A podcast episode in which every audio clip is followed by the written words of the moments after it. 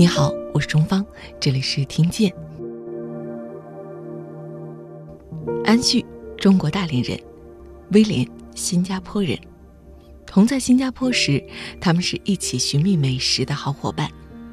确定彼此的共同志向是开办餐厅之后，他们又一起漂洋过海来到北京，开了一家小店，成为了一起创业的青年搭档。刚开业的第一天，一位北京大爷进到店里巡视了一圈，扔下了一句话：“这店活不过三个月。”不过，大爷的话并没有应验。这家门面不大的餐厅，如今已经走过了十年的时间。在时间的长河里，两位合伙人发生过激烈的摩擦，承担过难以预料的挑战，但更多拥有的是共同成长的快乐。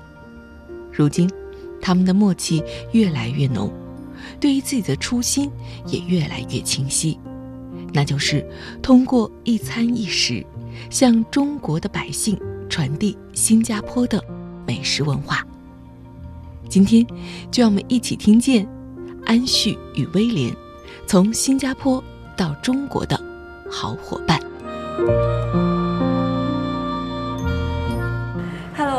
廉，安西，你们好。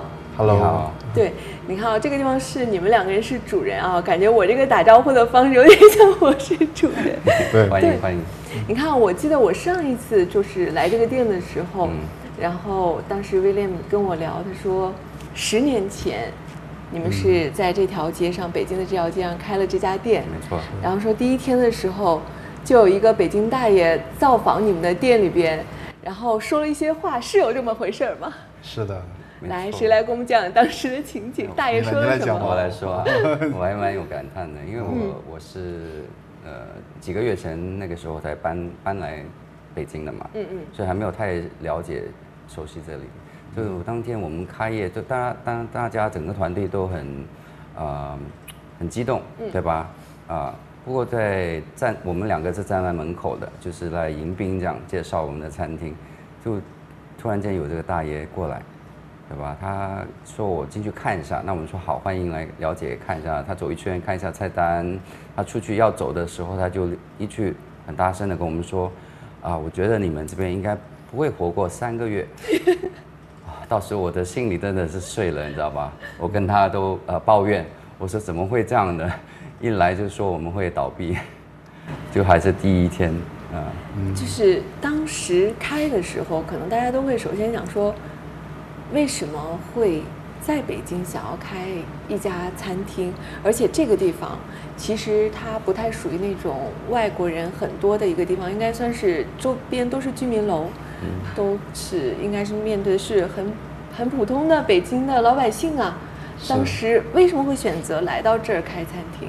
然后又为什么会选择在这个地方？这个我觉得是好奇的点。安旭来说吧。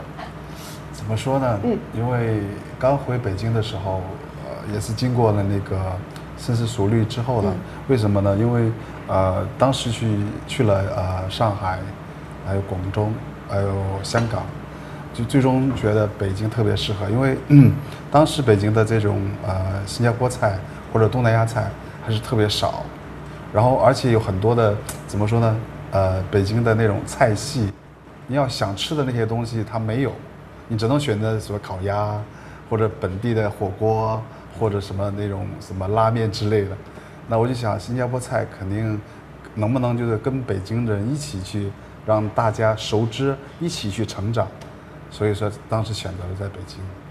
然后而且这个位置是因为我看了很多的位置，包括什么啊三里屯，包括什么呃三元桥的一些商场，最终选择是这个，呃，我觉得我们两个呃商量了之后的那种考量。包括他那种啊，呃，消费水平也好我，消消费人群也好，觉得最适合我们的，因为它有啊比较亲和，嗯，所以因为呃十年前嘛，呃，对于他们来说，对于这个区域来说，我们算是一个蛮有吸引力的，吸引力又又时尚，又是一个很很新鲜、特别新鲜的东西，哎，因为当时是两层，有餐厅又有啊酒吧，嗯，所以说他们他们当时十年前。会觉得哦，这是一个可以尝试的东西，新颖，那新颖，又很多人呃很多人怎么进来说是啊，新加坡菜是什么菜？西餐吗？然后我说你试了就知道了，然后就讲了一些一些关于文化的东西，慢慢的跟他们熟知了之后，就成了现在的很多的一些啊呃 V V V I P 超级粉丝。真的有十年前一直跟到现在的，是有有，还有一些孩子长，呃，从很小现在都已经去美国读书了，对，现在回来还看还会看我们。来找我们啊，对，所以这是一种我觉得很开心，不管是新加坡的文化，还是结合当地的一些一些吃的东西的，我觉得十年还挺值得的，嗯，啊，学的。你们两个人实际上，我是就是看了一下你们两个人的这个资料，我会觉得有一点。蛮有意思的，就是安旭当年是初中的时候，嗯，然后到新加坡去，是，然后我觉得到新加坡你是从大连过去的，对，然后那个时候我觉得你肯定是要面临一个适应新加坡文化的一个过程，是，然后呢，后来是威廉跟着你。跑到北京来创业，然后那个时候就变成对对调，变成威廉要来适应中国的文化，包括语言，其实都不要在新加坡，主要是要讲英文。讲英文的。对呀，对，到这边来，对，就双方都曾经遇到过这个语言的挑战、文化的挑战。对，你们俩自己会会想这个事情？我觉得有这样可以相互的体谅吧。嗯嗯，对吧？因为他也在外地生活过，工作过。嗯。啊，所以他也能够理解我来这里的时候自己要做的一些调整吧，跟学习。嗯嗯，对，作为合作伙伴，我觉得需要体谅对方了。嗯，很难。嗯，很难。在因为因为毕竟呃，怎么说呢？因为我最重最重要的时期是在新加坡，因为他会呃让我呃一个北方人接触当地的文化，然后当地的一些习俗。呃，在我再回来十年前选择回来，我们一起创业，其实有有很多怎么说，很多北京人叫拧巴的事情，因为有一些简单的东西会让你觉得不太适应。我我也需要去是什么？就是最主要是呃呃生活环境和人的语言沟通。最确切的例子就是说。啊，比如说我们好，我以前在新加坡生活，但是我会回来休假，我可能会认识了一些所谓的朋友。嗯。那大家见面就会说：“哎哎，安旭你回来了啊，改天一起吃饭。”我说：“好，我等等等等等等两个月没有。”后来我就说：“哦，这是一种文化，礼貌，礼貌文化，也是一种。”所以说我就说：“哦，我我如果是在新加坡的话，他说安旭好久不见了，我们一起吃，改天一起吃饭。”他会马上好啊，明天还是后天？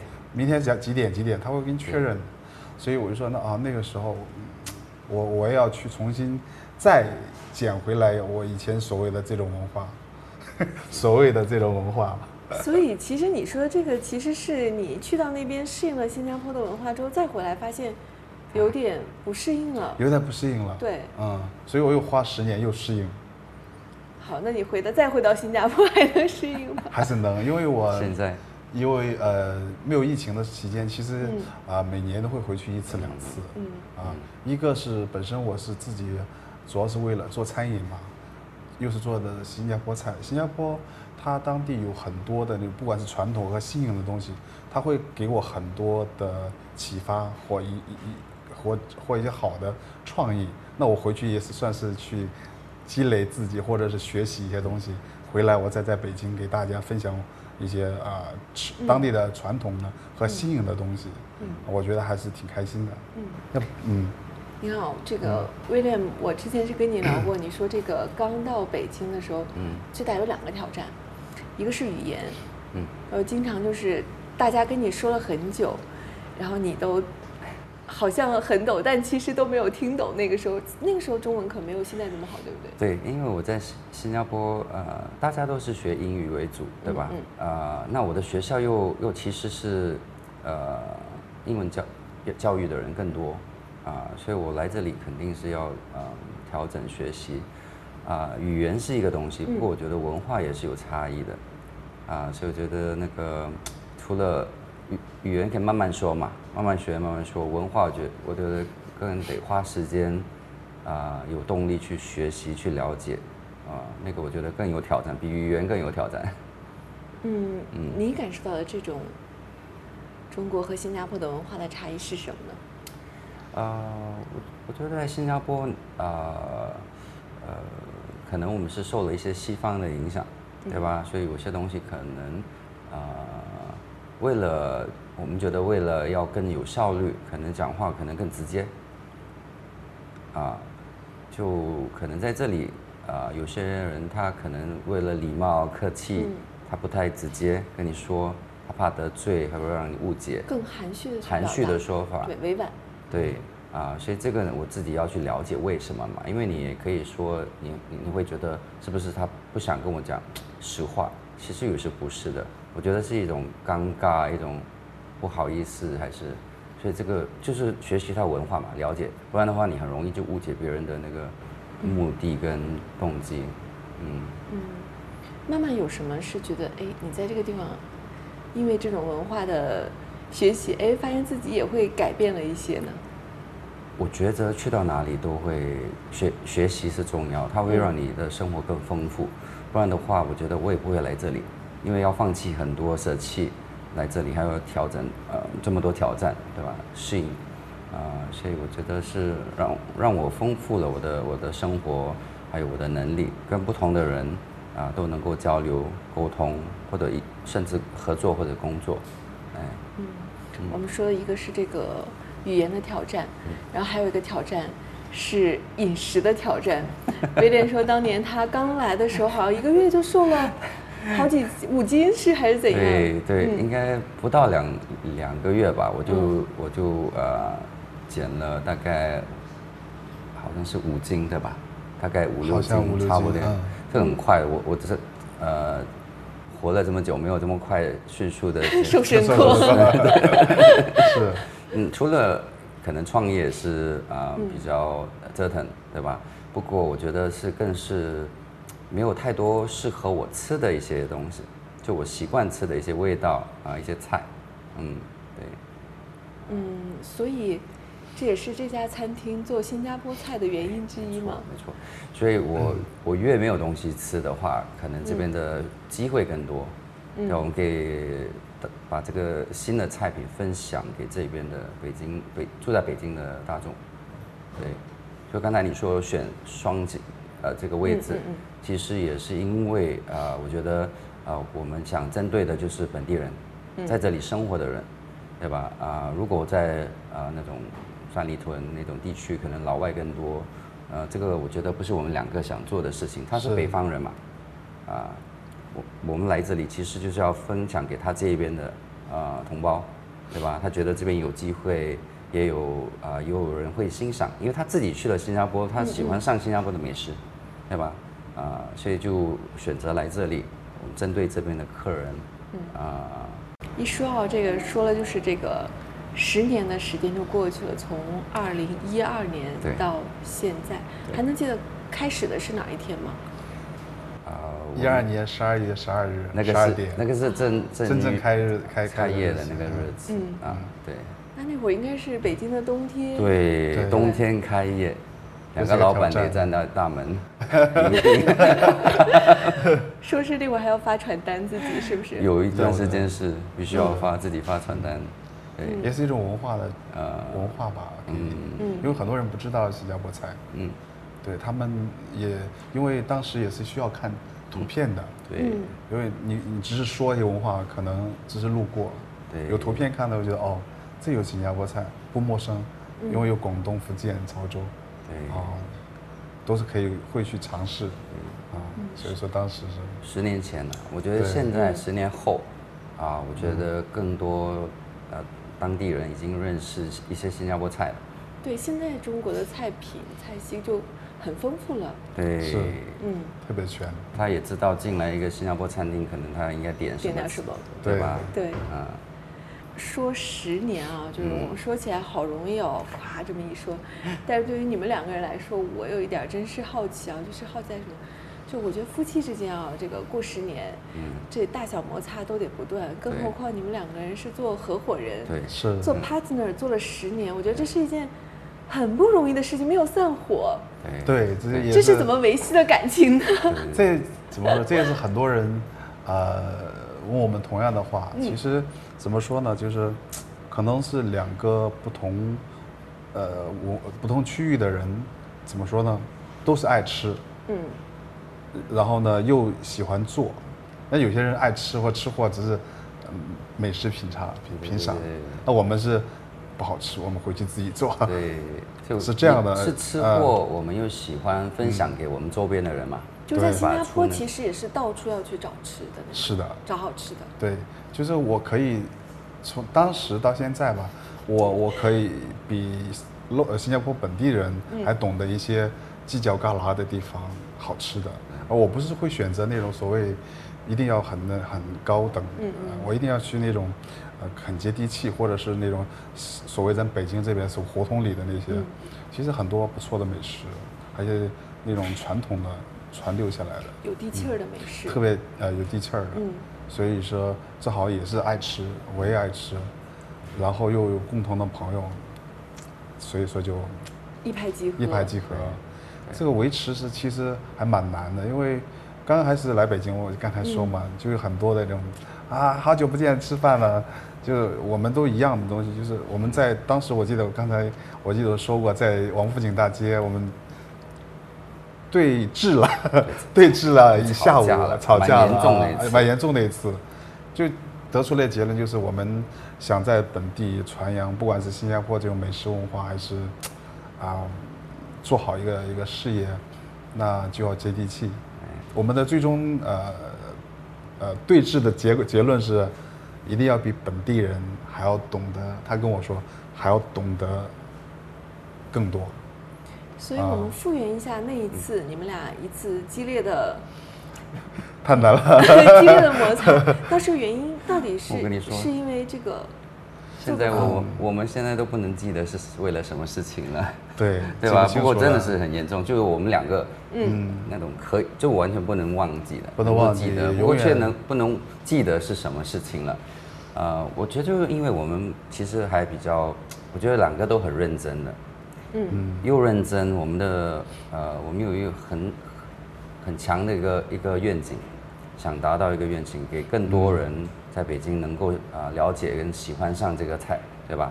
所以我们都很有激情，又有激情又认真，又天天一起工作，吵吧，很容易的，很容易。一个北方人，一个南方人，嗯，对，那么很多不经历都不一样的思维也很不一样，我们的性格其实。很不一样，嗯，现在我们会觉得是很互补，对，那个时候在吵架的时候，可能不会觉得 是互补，过了之后，对，过了之后会想，嗯，可能那个是我不足的，或者是大家都不足的地方，嗯，也是一个经历吧，十年经历磨合，磨合，然后吵吵闹闹，当然都是啊，对工作来说，我觉得吵闹才有进步吧，对，吵闹才有进步，也在学习。嗯，不容易在北京，嗯，因为对一个像别人说的一个香蕉人，一个华人，香蕉华人，他他其实外表是个华人，他内心里是一些接受的西方的教育的人，很难啊，一个人也是也是很一个很大的挑战在北京，啊，所以说也也也也挺也挺好的，就是怎么说呢？因为十年期间。大家对我们这个品牌啊，就是包括那口碑什么，我觉得我是开心的，因为那它反应不是不是那种，是是是靠商业什么东西去模式去去去换来的，而是一些口碑、朋友，啊，是十年来累积下来一些很不错的朋友。嗯，如果说我们具体一点来说的话，这十年里边，嗯，让你们俩去回想，一个是创业，你觉得？最大挑战的一个时间点或者一个事件会是什么？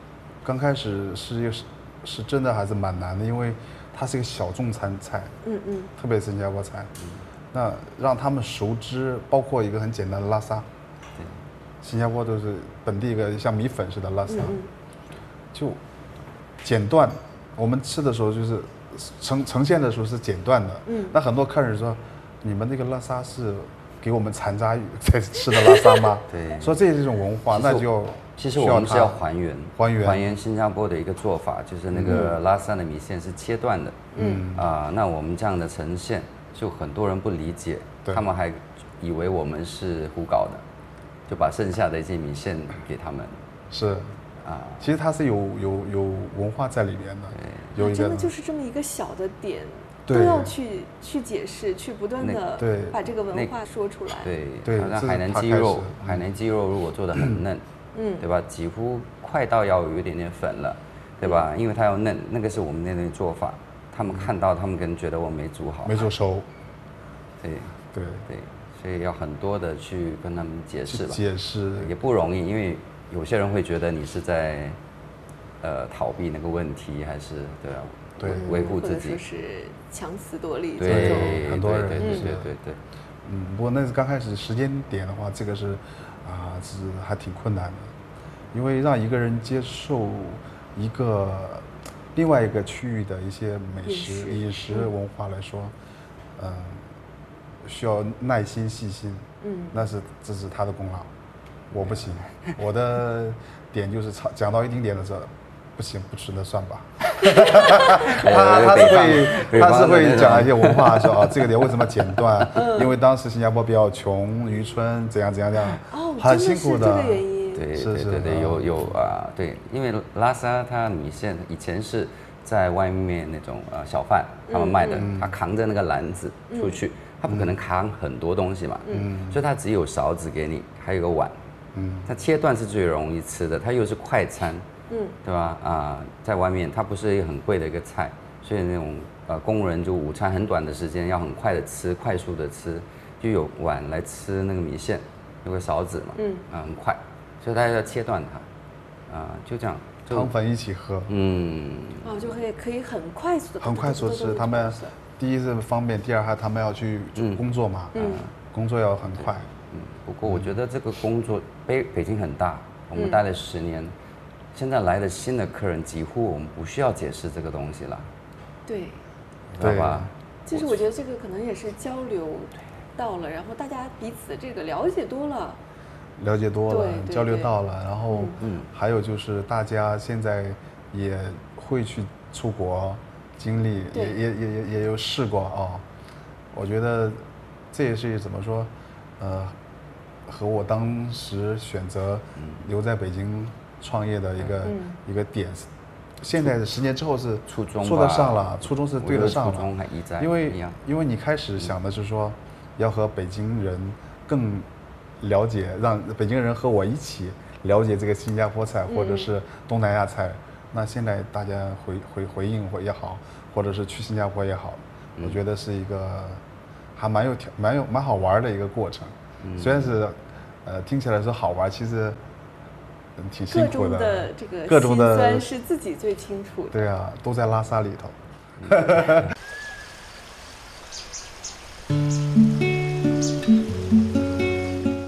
你好，我是钟芳。因为工作的原因，我会接触到很多有趣的人。他们的人生经历各有不同，但他们都有梦，是这个时代中生命的舞者。我喜欢他们，想要把他们的故事讲给你听，于是就有了听见。听他们的人生故事，让我们一起成长。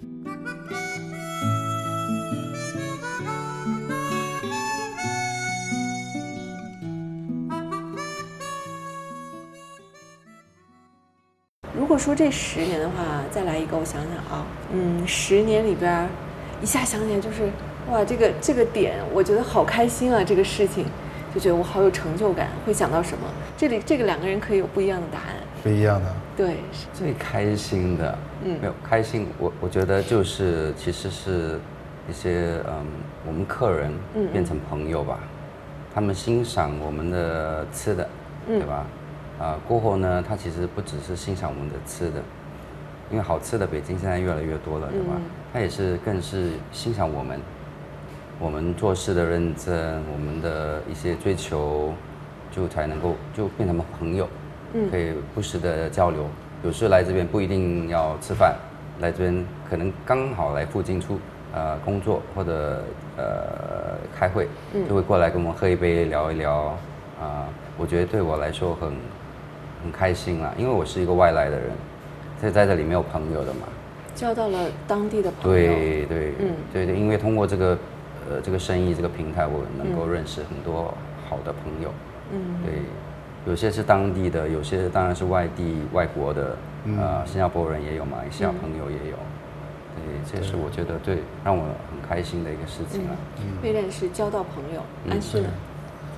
我是作为一个美食物的一个研发，呃，现在呃很多人在北京呃想想吃新加坡菜，那他首选是我们家，我觉得是这是我最开心的，因为我不是靠刚才说的商业的东西去靠平台去。买卖这出来，而是口碑出来的。对，我觉得靠口味。然后呢，再一个就是我看到他们来点菜，每个人吃的我开心，我就很开心。自己做一个初衷嘛，嗯，做一个爱吃者、一个吃货的初衷。嗯。哎呀，安旭说的过程中啊，就是说大家来点菜，我不知道为什么，我突然就咽了一下 口水。对，因为刚刚又听到了萨，然后那不如我们就真的品尝一下。好的，好的，对对对，没问题。那我们期待期待。OK，啊。噔噔噔噔，我们回来了！哇，桌上变出来了这么多 好吃的。对，谁来介绍一下呀？来吧，最代表性的。有时候代表性的。你组我我介绍的。对对对对。好，哎，这个第一个是我们新加坡的一个小吃，其实像一个前菜这样。它叫呃是一个手工的咖喱包，前菜，所以是它是放在前面吃的啊，多数或者一个小吃这样。哦，嗯，我就怕我一上来就吃它，我就饱了。先吃 一点点吧，留一点后面再吃。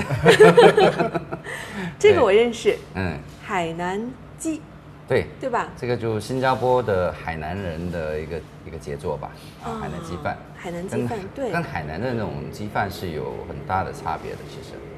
嗯，差别是什么？其实味道都不用，用的鸡也不一样，嫩度也不一样，还有配酱，还有那个呃，它有配那个鸡油饭也不一样，嗯，对，整个味道口感都是不一样的。这个我们提到这个海南鸡饭，嗯，没饭不行，所以我们又从厨房变来了两碗饭，我闻一下。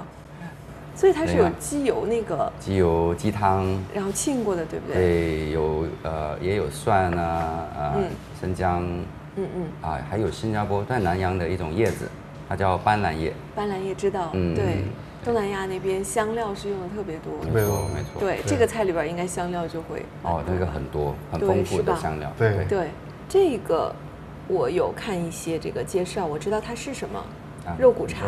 是没错，对，是新加坡特别有名的一道菜。对，但是我好奇啊，就首先，就你看这个里边的大蒜，嗯，它是这样一头上来的，是是是，就我它可以这样吃吗？可以的，可以。对，它煮很久的，它煮很久了。对，都煮很久的。这个传统的做法就是就是用这样整整把它放下去煮的。是什么原因？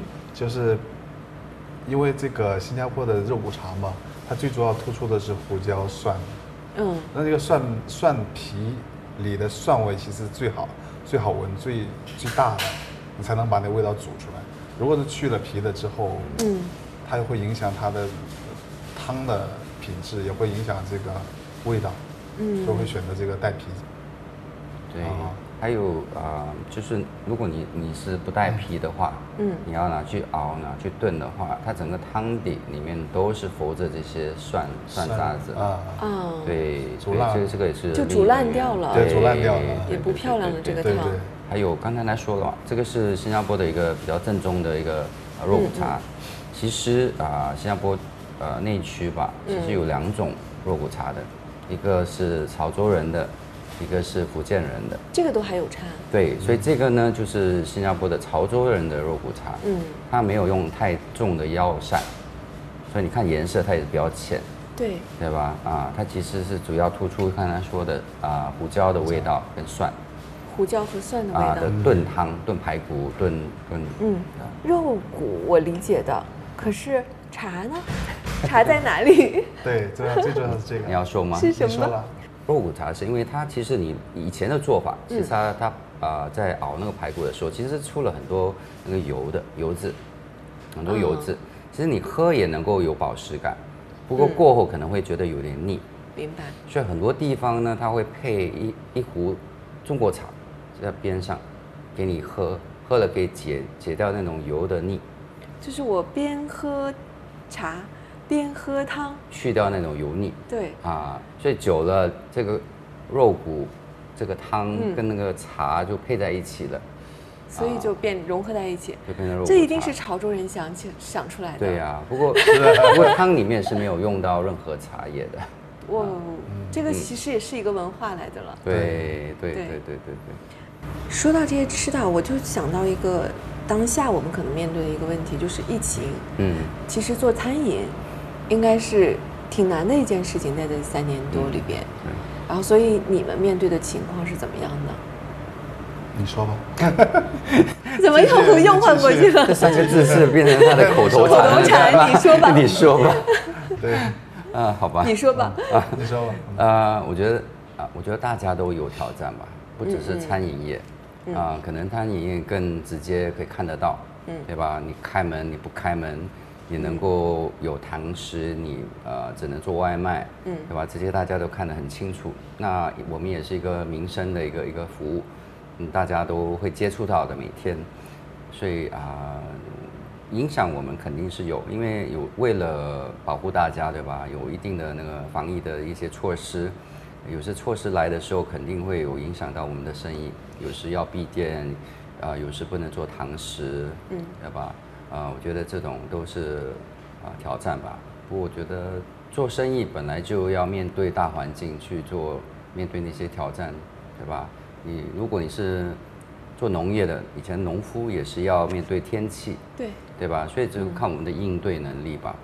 所以我幸运幸运是我们两个啊没闹翻，翻在压力的时候没闹闹翻，啊还还很坚持一起去啊面对这个情况。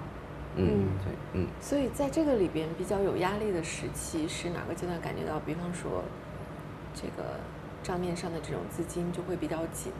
是的，对，就是嗯，像前一段时间大家呃有一个餐饮方面的一些一些群体嘛，我认识这些人比较多，呃，共同说了三个字，呃，五个字，餐饮人挺住。做餐饮人这个期间，不单单是这个资金是是很明显的嘛，嗯，那还要挑战就是员工啊的一些分配和安排。因为在这个特殊的环境里面啊，所以所以要调配很多人的心理啊，人的生活习惯啊，然后人的薪金问题啊，这是一个很大的挑战，都现实很这样的挑战。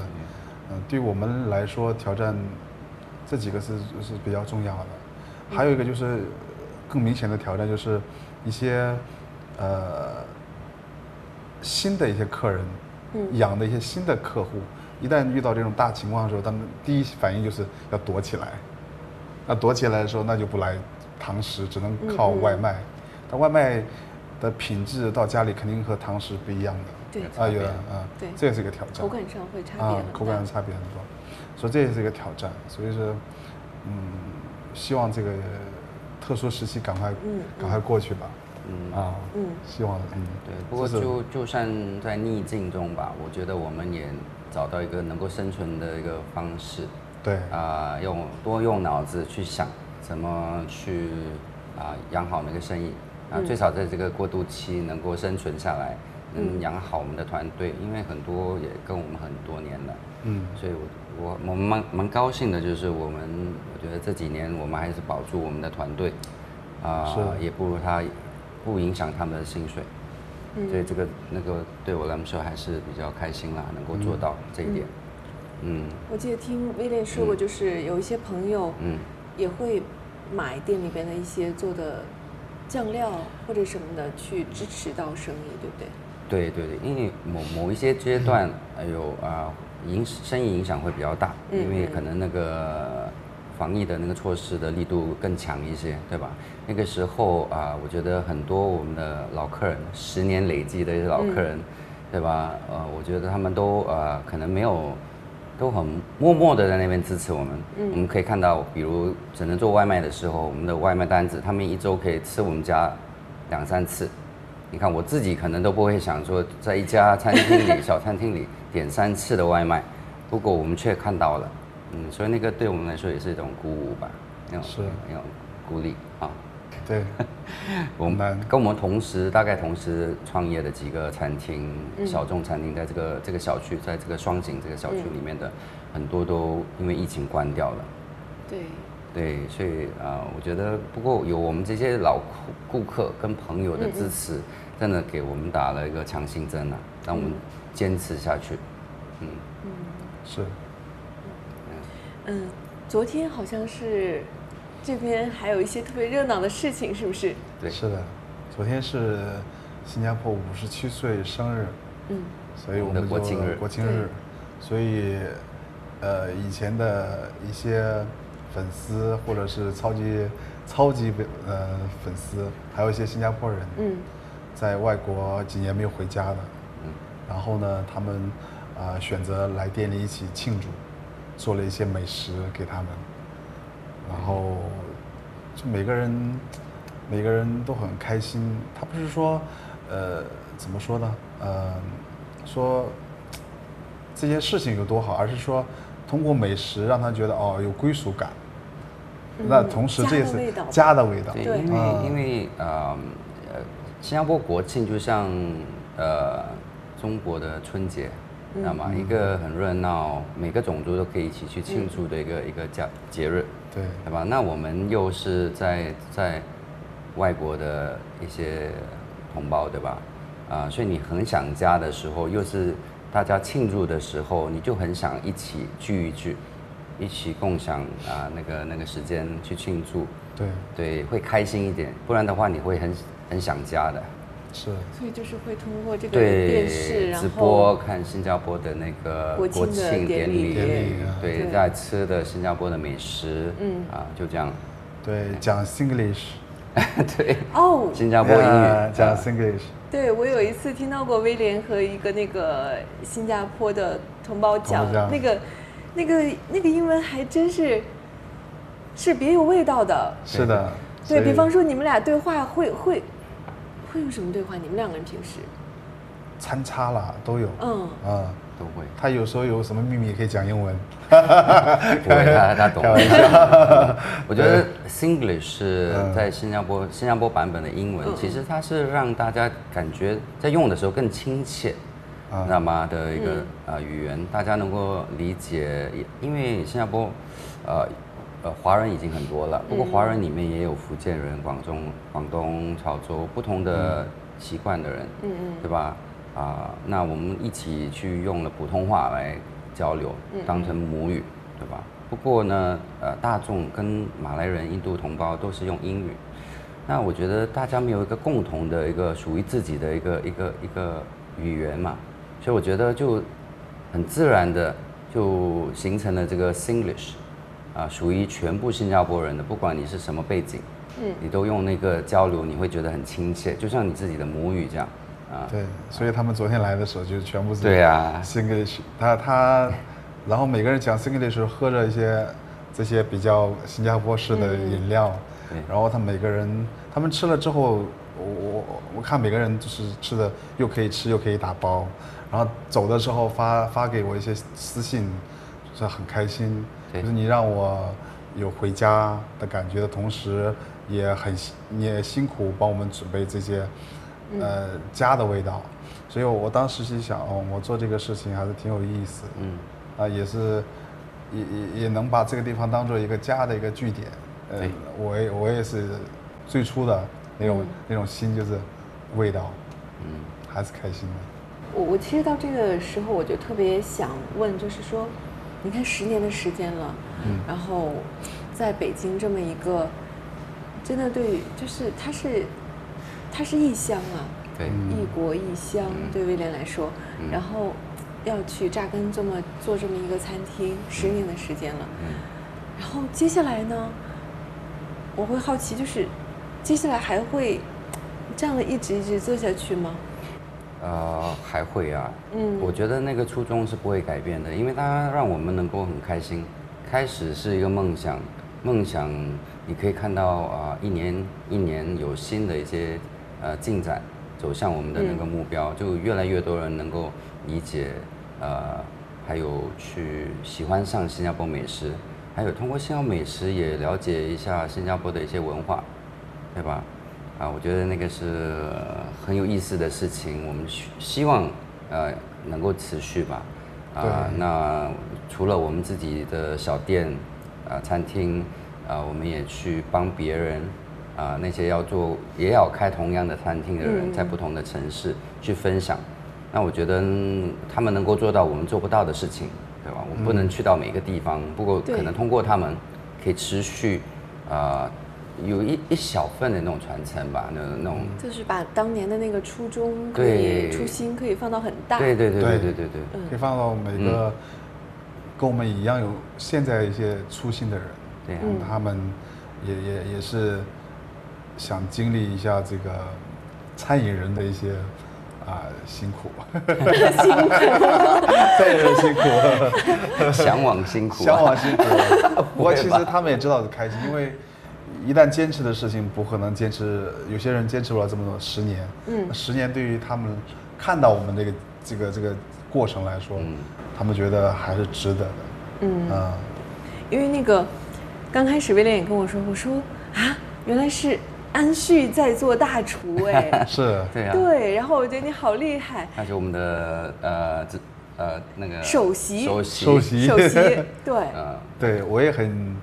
怎么说？就是怎么说？一个北方人做东南亚菜，而且有很多传统的东西，竟然有些新加坡当地的一些奶奶级的人物都不做的一些即将要消失的那些小吃，或者是啊传统的美食都已经不做了，然后我还能去捡起来做，向别人请教，然后问他小时候的味道，然后我们去试经呃各种测试测试，最终呃很多版出来之后。会让我们都满意。那嗯，那对于他们一些呃熟客也好，或者是一些新加坡人也好，他们更有归属感，嗯，就不想家。有有想家了，意思来 VR，来我们店，我觉得那很开心。对，对我我觉得他也是很坚持去做这个东西，因为他也算是半路出家的，对，在在餐饮方面。呃，他不是你们两个人真的都是半路出家了，是对。不过我觉得就是，我觉得每件事情嘛，你有梦想、有理想、有坚持、有努力，不放弃，你就可以越来越好嘛。是，当然市场也给我们很多机会。嗯啊，不过我觉得这一点他真的做到，因为在新加坡很多好吃的这些东西，嗯，都是要可能就一一一个小档口，它是一个老字号。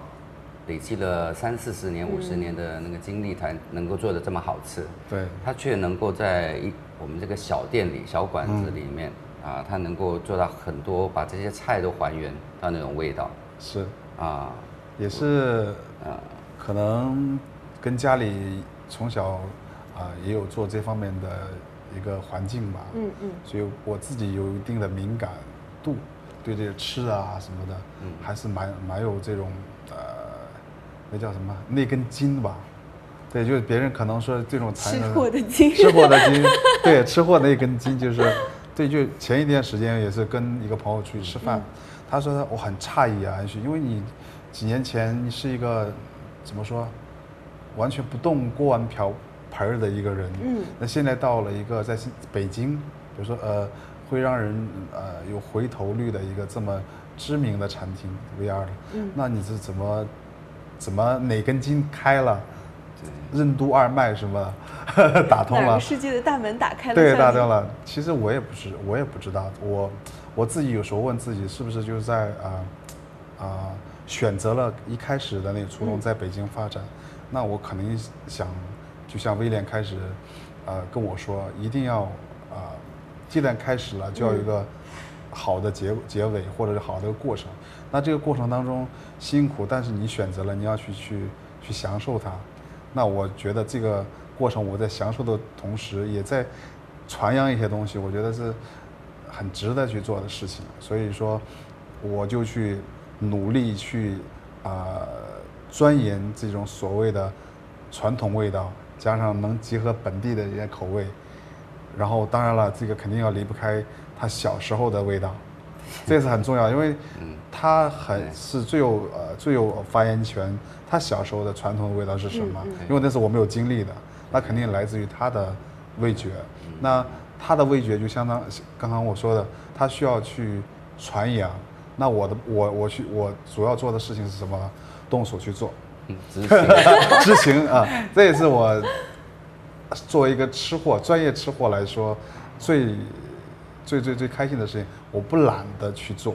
对，啊，有些人只是说说而已。非常，我只喜欢你努力去做。因为我们在研发一个菜的时候，可能他要花费一个月的时间、两个月的时间，就看要做的东西，因为要要换呃找食材，可能要替换呃做法，因为有些东西口感、味道、层次不一样，不一样啊。所以我大概理清楚你们俩这个搭档的分工了。嗯，他负责指引方向。是。威廉负责指引方，然后经常给你进行这种叫做心灵按摩，给你输送心灵 鸡汤。对。然后呢，你这边就得嘟嘟嘟的，然后嘟嘟嘟赶紧去干，赶紧去干。对，赶紧一做啊，这个不对，换。对对对。这是为什么十年为什么还能坚持？像刚才您说的，对，十年坚持为什么会？这也是一种怎么说？久了之后的一种默契吧。本期节目录制于八月十日。